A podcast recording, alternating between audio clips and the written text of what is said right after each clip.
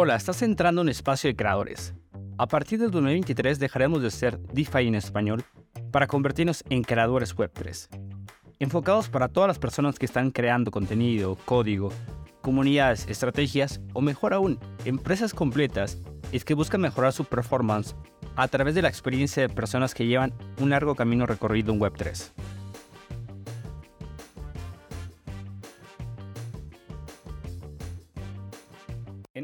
Episodio platicamos con Gabriel Gurer, quien es un emprendedor serial bastante reconocido en Argentina, donde ha cofundado empresas como Sumavisos, Property y OLX Group.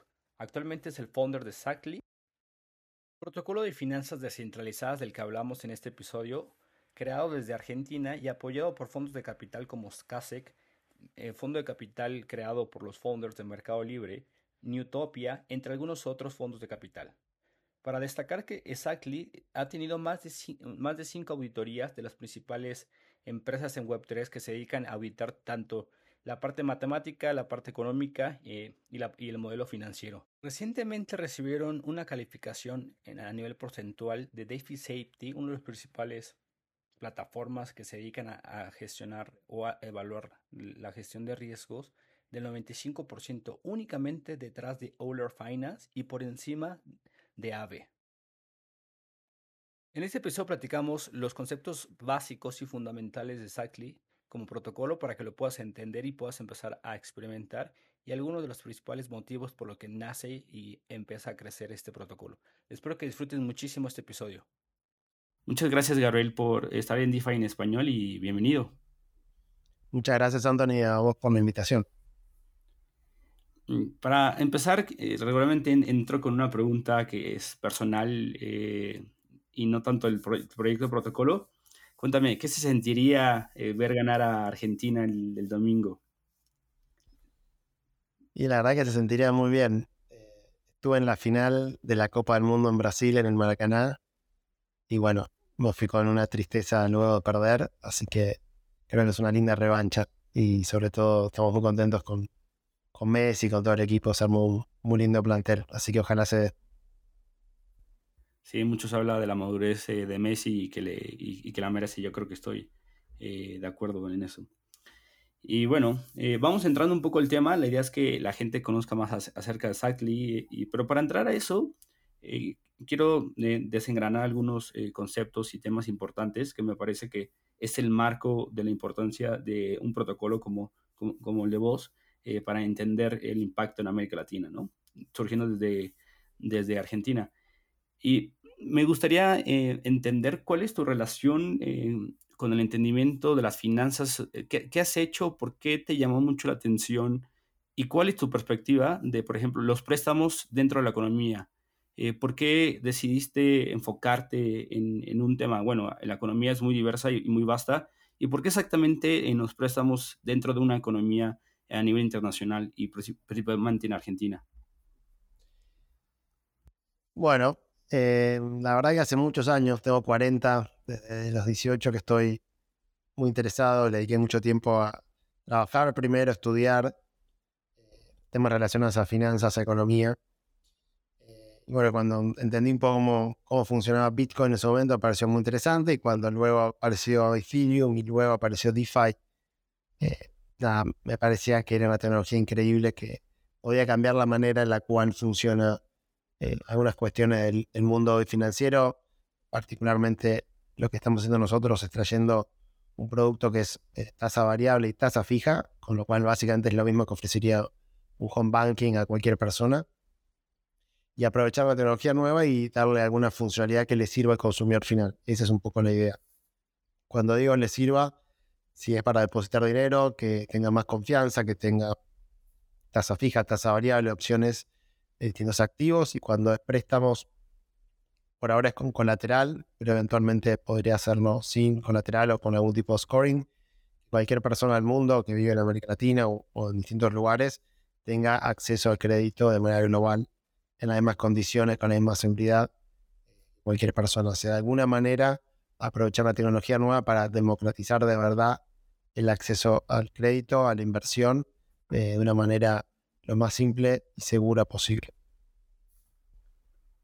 ¿Por, qué crees que eso es importante en una región como América Latina?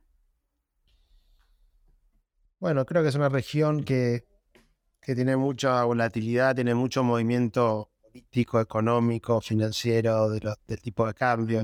Es un país, una región un poco inestable, con mucha, muchos problemas de raíz, si querés, que podemos estar un largo tiempo charlando, pero sobre todo terminan afectando a los mercados financieros, con lo cual terminan afectando a los consumidores finales y hay crisis bancarias recurrentes, etcétera. Entonces, eh, poder eh, hacer que no tengamos que depender de un tercero para custodiar nuestro dinero, para pedir un préstamo y que sea un smart contract, que sea la tecnología en la que resuelve este problema de una manera segura, con una prueba criptográfica por medio, me parece que es eh, puede cambiar la historia de América Latina en el sentido que la región pueda crecer y para crecer necesita tener algún tipo de instrumento financiero que transforme el, ahorro en inversión. Así que si nuestros sistemas financieros no son muy robustos, quizá esta tecnología no va a permitir eh, lograr. Y bueno, y como bien, bien dijiste, fueron surgiendo las tecnologías como Bitcoin, Ethereum y DeFi, eh, que ya es un enfoque muy particular de la tecnología en finanzas. Em, ¿Cuál crees que sea el estatus eh, después del verano DeFi en mayo de 2020 em, de los préstamos en DeFi? O sea, ¿cuál es tu, tu overview, tu perspectiva de eh, el estatus internacional de los préstamos en finanzas descentralizadas? Yo creo que el primer caso de uso, como, como comentaba en DeFi Summer, fue cuando los protocolos empezaron a emitir tokens y se armó, digamos, una gran bola con eso, de alguna manera una, estrategia inflacionaria donde la gente tomaba préstamos para comprar más tokens y bueno, una, pequeña burbuja, si querés, eh, básicamente eh, teniendo en cuenta que hay mucha liquidez a nivel global, las tasas de interés muy bajas. Lo mismo pasó con otros activos que desde el precio de las casas en Estados Unidos, el precio de las acciones, etc. Eh, en DeFi lo vimos con el precio de los tokens de, de muchos proyectos. Bueno, y ahora hay una etapa donde esto se desinfla y todos los que estaban demasiado apalancados con mucho, mucho crédito tomado en esta estrategia obviamente quedan golpeados, muchas compañías quiebran, pero en algún punto termina eh, llegando a un mercado más sano. Así que de alguna manera es como que hay una explosión, mucha gente empieza a hacer mucho leverage, la cosa empieza a subir, generalmente sube por la escalera, después baja por el ascensor. Así que bueno, eh, creo que la, próxima subida eh, debería ser más más tranquila y sobre todo más sustentable y más sólida en el sentido que todo lo que no era demasiado bueno seguramente ya quedó, quedó atrás, ¿no? Eh, limpiado y ahí vemos como dominó eh, caen eh, unos con nosotros, ¿no? Y, que bueno, que esa era como nuestra virtud que, que nos gustaba presumir de DeFi, la composabilidad, ¿no? Que también siempre se habló que esa composabilidad podría, del otro lado de la moneda, tener algo negativo en la relación entre los protocolos eh, y bueno, el, manejo de riesgos ahí fue importante para estos eh, protocolos.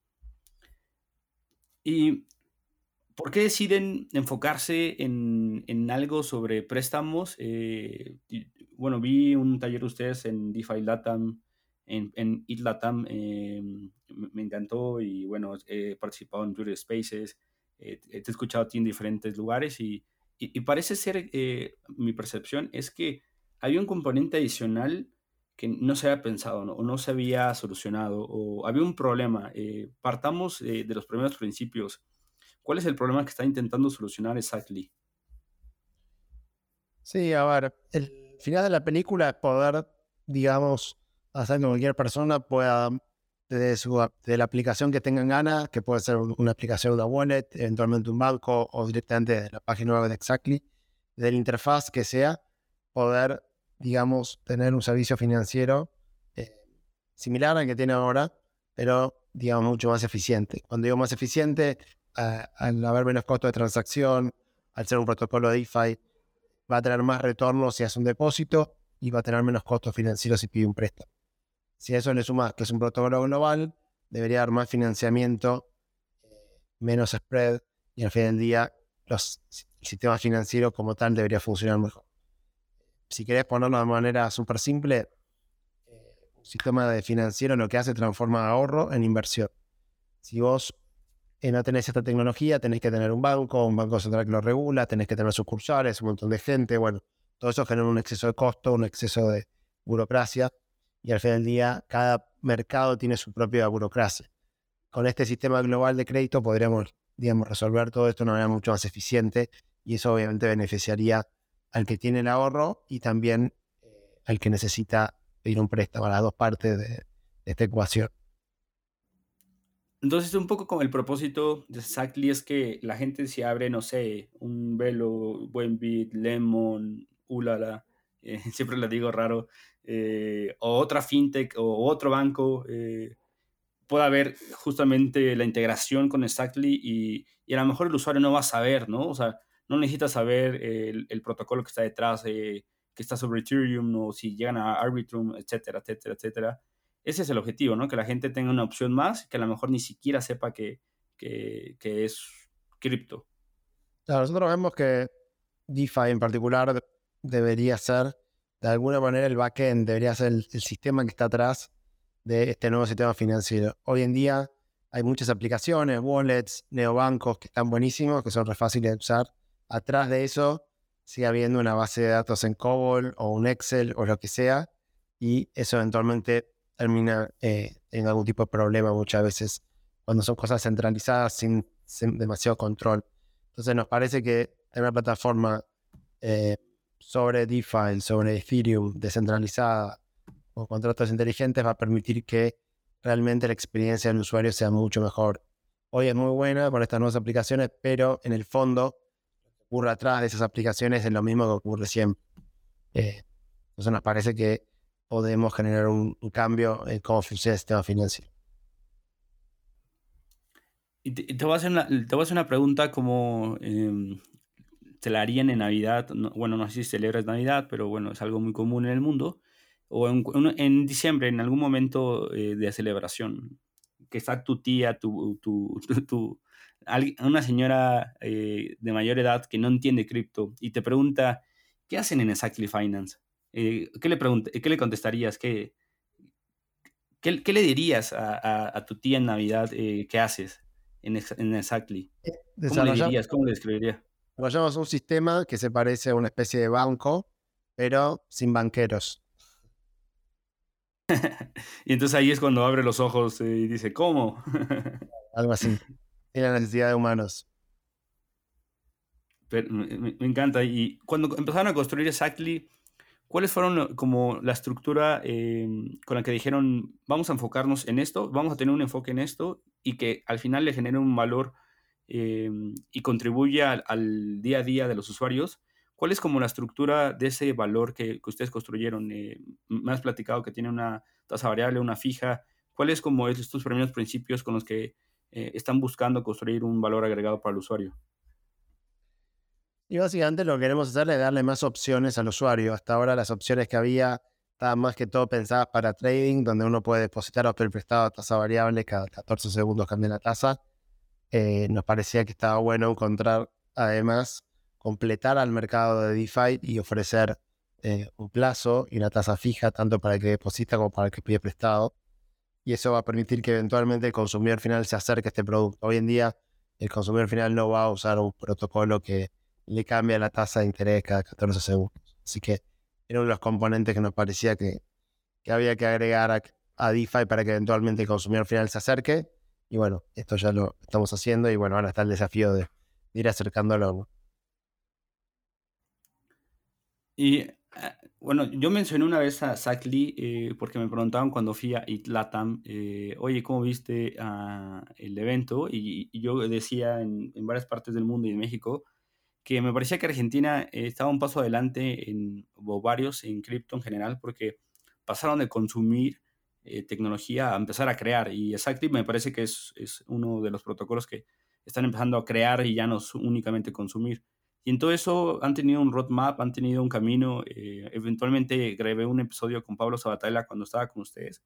Y, y, bueno, eso ya tiene que que un año, un poco más. Y entonces sé que han sido varios meses de intentar eh, crear un modelo, proponer Em, cuéntame sobre ese, esa historia, ese journey, cómo lo han pasado, eh, cuáles han sido sus insights, sus descubrimientos, eh, cómo partieron y en qué momento están ahora de, ese, de esa propuesta de valor del, del, protocolo.。Bueno, empezamos en junio del año pasado.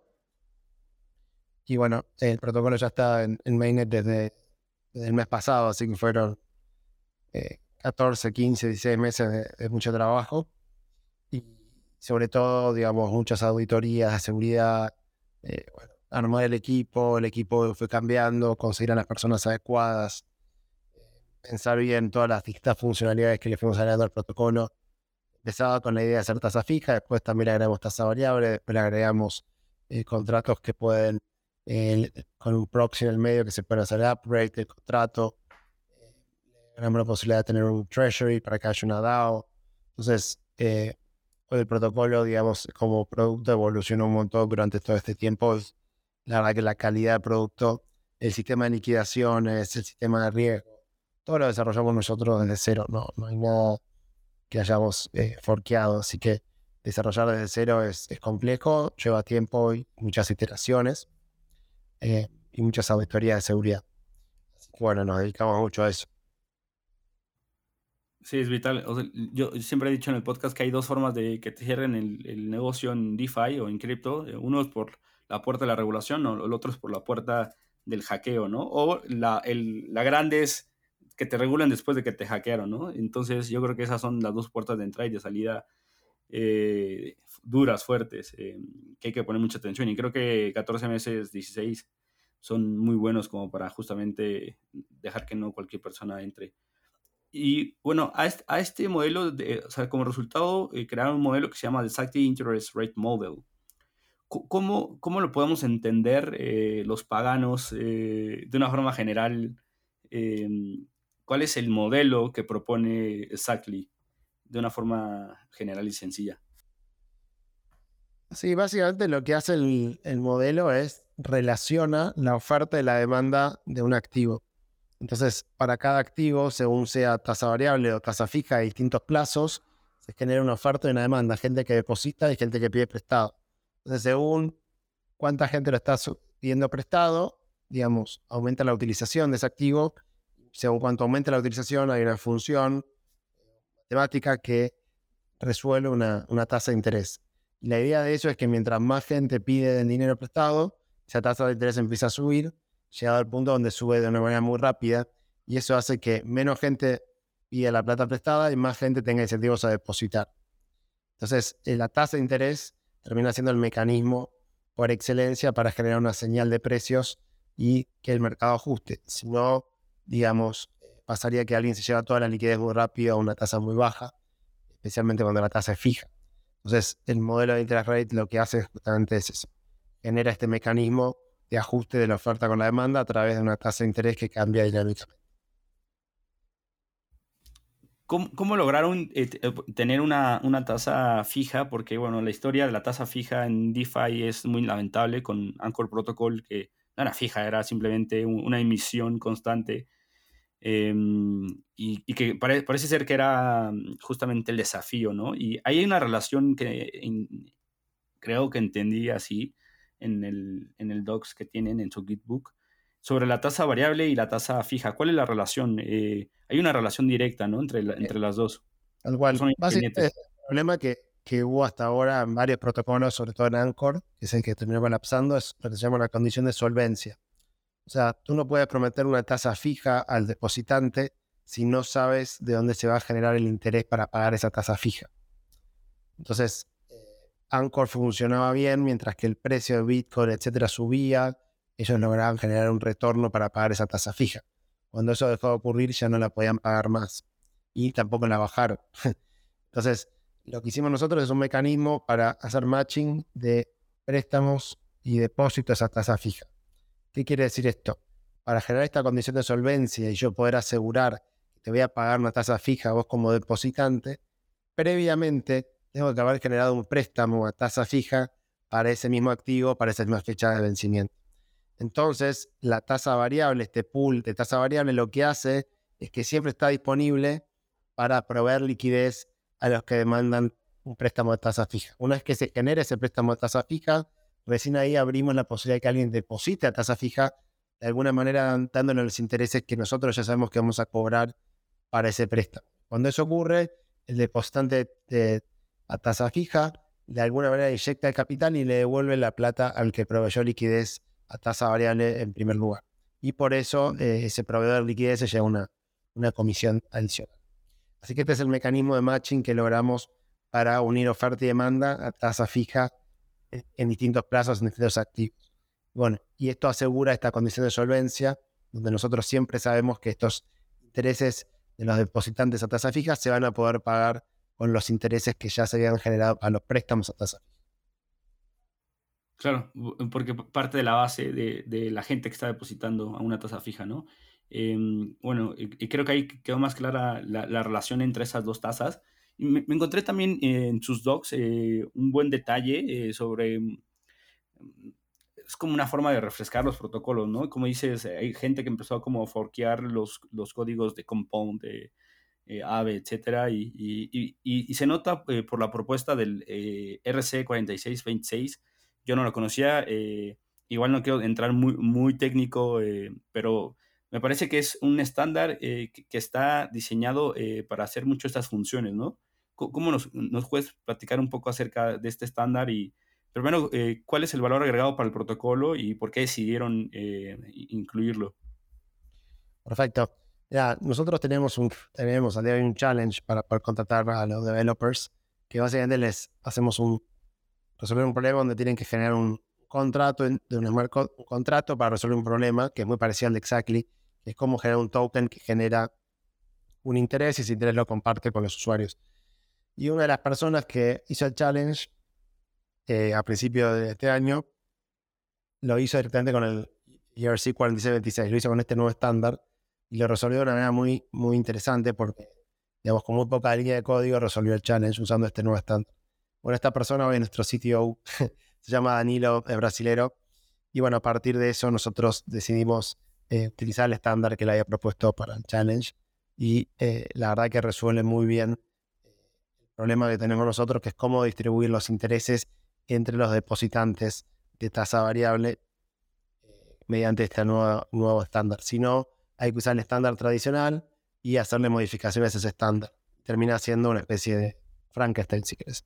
Con este nuevo estándar, básicamente lo que hace, trae una idea, si querés, del mundo tradicional, donde hay shares, donde hay cuota partes de un fondo y eh, en base a cuánto vale el fondo, cambia el valor de las shares.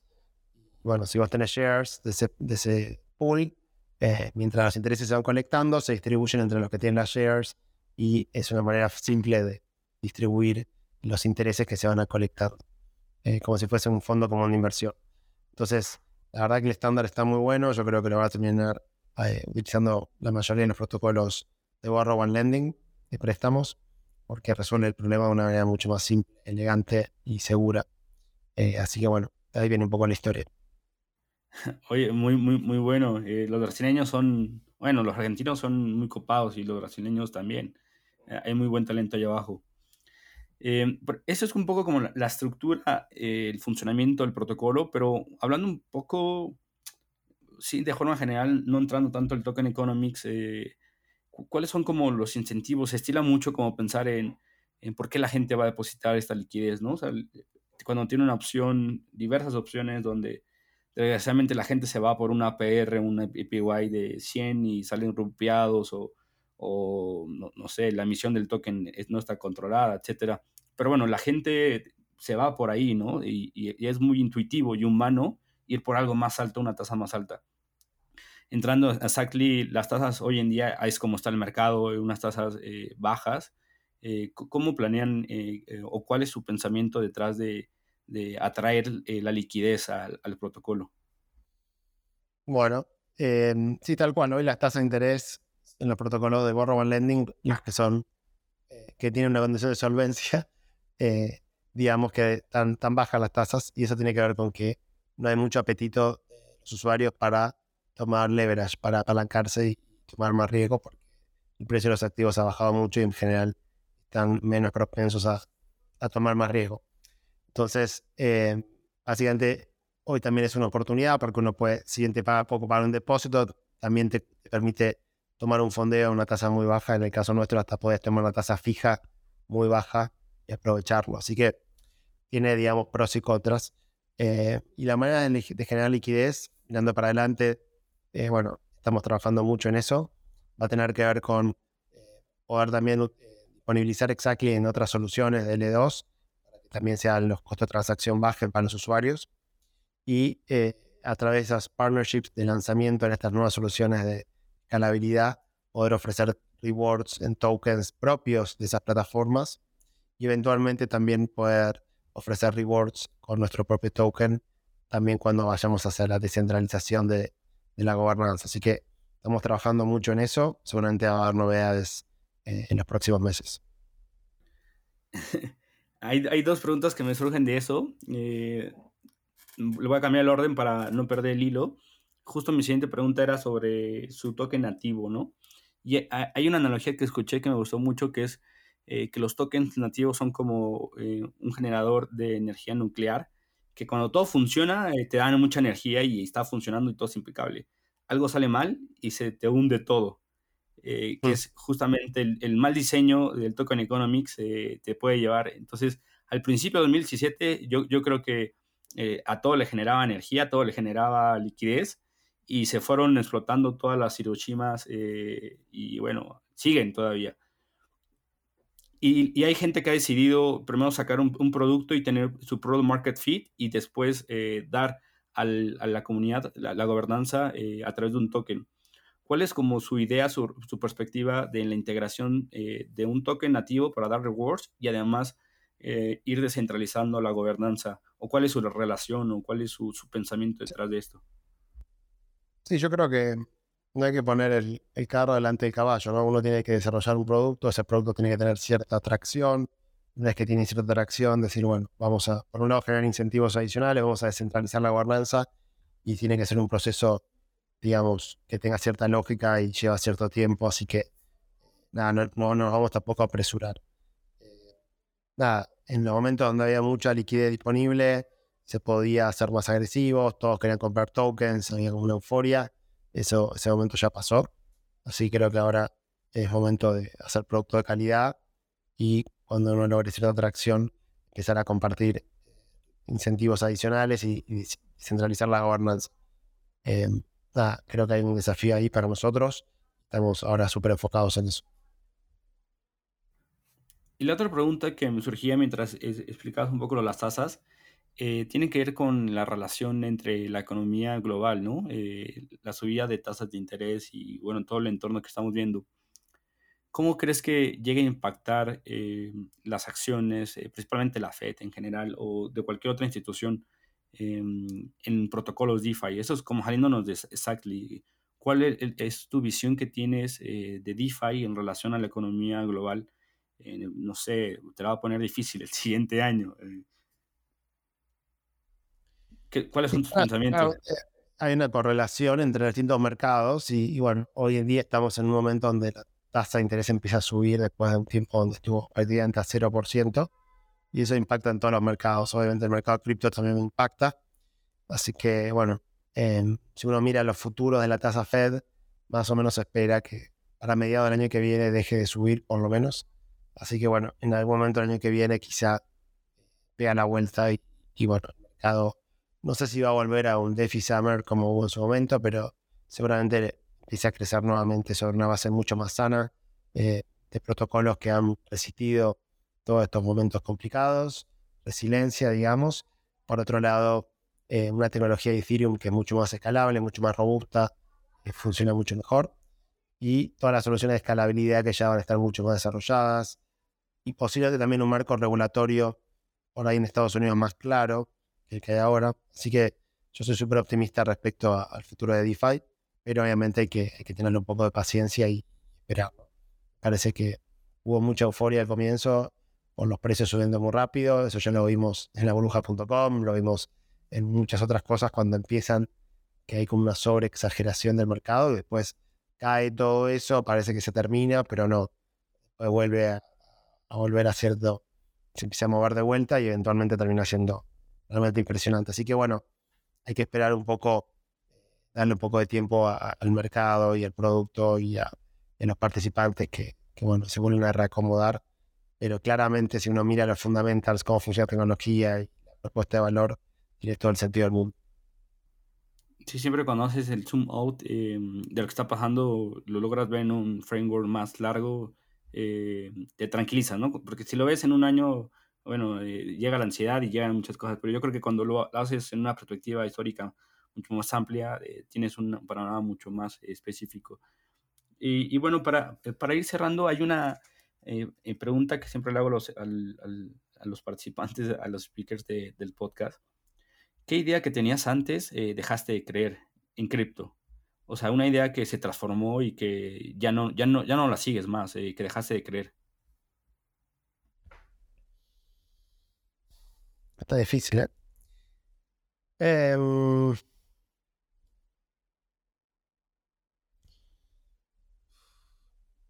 la verdad es que sigo creyendo lo mismo que, que al principio, digamos. Me parece que que es una tecnología espectacular, que bueno, el primer caso de uso es muy especulativo, para unos pocos, digamos que requiere cierto conocimiento técnico, requiere bastante capital, con lo cual hay muy pocos participantes. Si uno suma todos los seres humanos que están hoy participando en DeFi, usando algún tipo de wallet, etcétera, estamos hablando de algún par de millones de personas, como mucho, sobre 8 mil millones, o sea, no es nada. Entonces creo que hoy todavía estamos super early.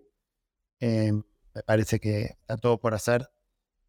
Bueno, estoy muy, muy optimista respecto a que, Ethereum me parece que va a ser la plataforma que realmente termine siendo de donde se pueda construir todas estas aplicaciones, porque no solamente es descentralizado, sino que además va a ser eh, descentralizado, seguro y además escalable. ¿no? Creo que va a permitir eso, eh, que al principio era una intuición porque no estaba tan claro, pero que ahora ha quedado mucho más claro que, que Ethereum es la plataforma donde hay que construir, donde están los usuarios, donde están los desarrolladores, donde están las mejores innovaciones. Y cualquier atajo que uno quiera hacer usando otra blockchain por ahí más rápida o más barata, eventualmente termina mal justamente por no ser descentralizada o por no ser segura. Así que, que nada, me parece que esa tesis sigue estando. Bueno, y nosotros cuando empezamos hace un año y medio decían, che, ¿por qué no lo hacen en, en alguna otra blockchain que es más rápida, más barata, más escalable? Nosotros nos, íbamos a desarrollar en, Ethereum, teniendo en cuenta que es una EVM, obviamente podríamos hoy lanzarla en distintas redes, pero nos parece que Ethereum es realmente la, plataforma que va a quedar como la más robusta, la más descentralizada, la más segura y también la más escalable. O sea, cuando digo escalable, tiene que permitir hacer miles o decenas de miles de transacciones por segundo. Hoy todavía no estamos ahí, pero con algunas plataformas de escalabilidad de L2 bueno, nos estamos acercando bastante y con los nuevos cambios que se van a ir haciendo, creo que vamos a llegar. Serán seis meses, serán 12 meses, serán 18 meses. En términos de tiempo para, una para la humanidad no es nada. Eh, para los humanos creo que tampoco es mucho. Así que hay que tener un poco de paciencia, pero estoy súper confiado que, que así vamos. Sí, em, me, parece eh, como una buena lógica del, del, funcionamiento y de lo que esperaríamos a futuro. ¿Cómo, cómo puede interactuar la comunidad con el protocolo? Eh, eh, únicamente están participando los, los developers. ¿Cómo la gente puede contribuir? O, por ahora no están abiertos como a contribuciones. No sé, este es más como al final, este, este final para la comunidad cómo pueden interactuar con ustedes y, qué es lo que están buscando en los siguientes tres meses con la comunidad. Sí, lanzamos hace un par de días un Back Bounty eh, con Immunify. O sea, básicamente es una plataforma Immunify que permite a cualquier desarrollador eh, ganarse algún tipo de premio económico, grant, si encuentra alguna vulnerabilidad en el protocolo. Así que bueno, lanzamos eso hace poquito, hace un par de días. Está en nuestro Twitter, está anunciado en varios lados. Eh, tenemos nuestro Discord activo, no solamente en inglés, sino que esta semana también eh, abrimos canales en varios idiomas. Eh, bueno, vamos a estar participando en algunos eventos en los próximos meses. Así que bueno, la idea es que puedan preguntarnos lo que quieran saber en el Discord, Twitter Telegram, distintos canales de comunicación, que puedan probar el protocolo, que estén atentos cuando lancemos en alguna solución de L2 donde los costos de transacción sean más bajos, que también estén atentos para cuando lancemos algún tipo de reward Así que bueno, la verdad que nos interesa mucho ampliar la comunidad, que más gente lo empiece a usar, que nos dé un feedback y, bueno, hacia ahí vamos, ¿no? Primero hay que construir el producto, asegurarnos que sea seguro y ahora toca el largo y complicado camino de construir la comunidad eh, recibir liquidez. Así que hoy estamos súper enfocados en eso. Perfecto. Pues muchas gracias, Gabriel, por compartir tu, tu espacio eh, y tu valioso tiempo. Eh, y bueno, eh, por compartir con la comunidad todo. y con mucho éxito. Y, yo soy muy orgulloso, aunque no sea argentino, de lo que se está creando en América Latina. Dejamos de, de importar y estamos empezando a exportar. Eso es algo muy bueno, tecnología. Y, y bueno, Sacli, yo le eché un ojo para, para poderme meter y empezar a utilizar. Y bueno, gracias por estar por acá, Gabriel. Muchas gracias, Anthony, por la invitación. Bueno, me pueden contactar por Twitter, Discord, lo que tengan ganas. Felices de, ayudarlos y, bueno, muy contentos también de poder contar lo que estamos haciendo. Un gran saludo para vos y para toda la audiencia. Que sigas